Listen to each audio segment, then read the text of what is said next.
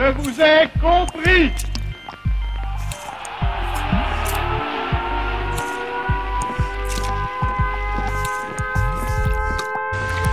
C'est l'histoire Portrait.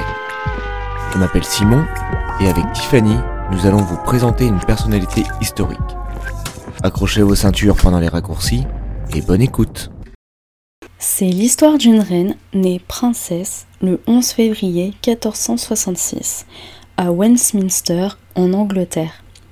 Fille d'Édouard IV, roi d'Angleterre, et sa reine consort Élisabeth de Woodville.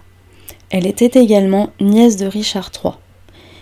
Élisabeth York était donc fille, nièce de roi, mais également sœur du jeune roi. Elle est nommée dame en 1477 dans l'ordre de la Jarretière, qui était la plus haute distinction de la chevalerie britannique. Rien que ça. Durant son enfance, elle fut fiancée deux fois, à 5 ans à Georges Neville et au dauphin de France Charles. Mais Louis XI refusa la proposition.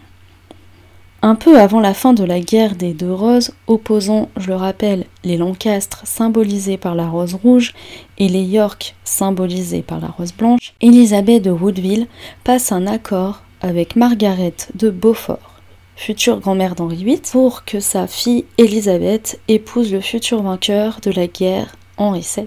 Cet accord résulte de plusieurs faits. Le père d'Élisabeth, Édouard IV d'Angleterre, meurt en 1483. C'est donc le jeune Édouard V, le frère d'Élisabeth, qui monte sur le trône et qui devint roi, sous la protection de son oncle Richard York. Mais il ne règne que deux mois. Sa fin de vie reste encore mystérieuse, enfermée dans la tour de Londres avec son frère. C'est donc Richard York, oncle d'Élisabeth, qui règne à son tour sous le nom de Richard III, jusqu'à ce qu'il soit vaincu par Henri VII sur le champ de bataille de Bosworth. Aussi, les enfants d'Élisabeth de Woodville ont été déclarés comme bâtards. En effet, Édouard IV était encore marié lorsqu'il a épousé Élisabeth de Woodville. Et eh oui, on rigole pas avec ça à l'époque. Hein.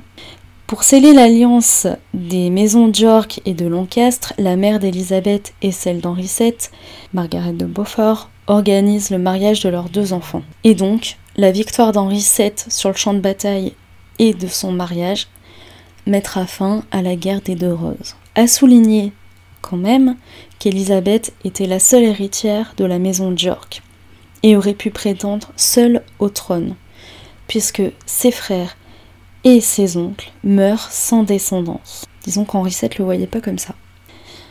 Dans cette union naquit plusieurs enfants.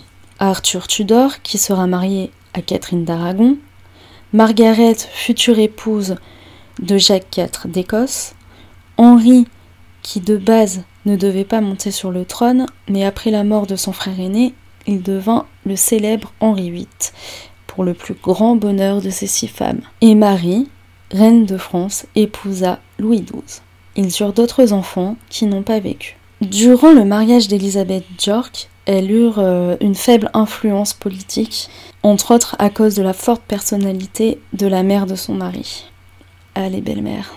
Sans transition, il semble que la reine ait aimé la danse, la musique, le jeu de dés, la chasse et même le tir à l'arc. Concernant sa fin de vie, elle meurt le jour de ses 37 ans, le 11 février 1503.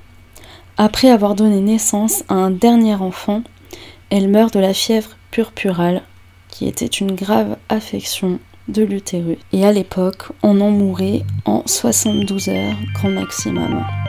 Il fait bon vivre au XVIe siècle en Angleterre.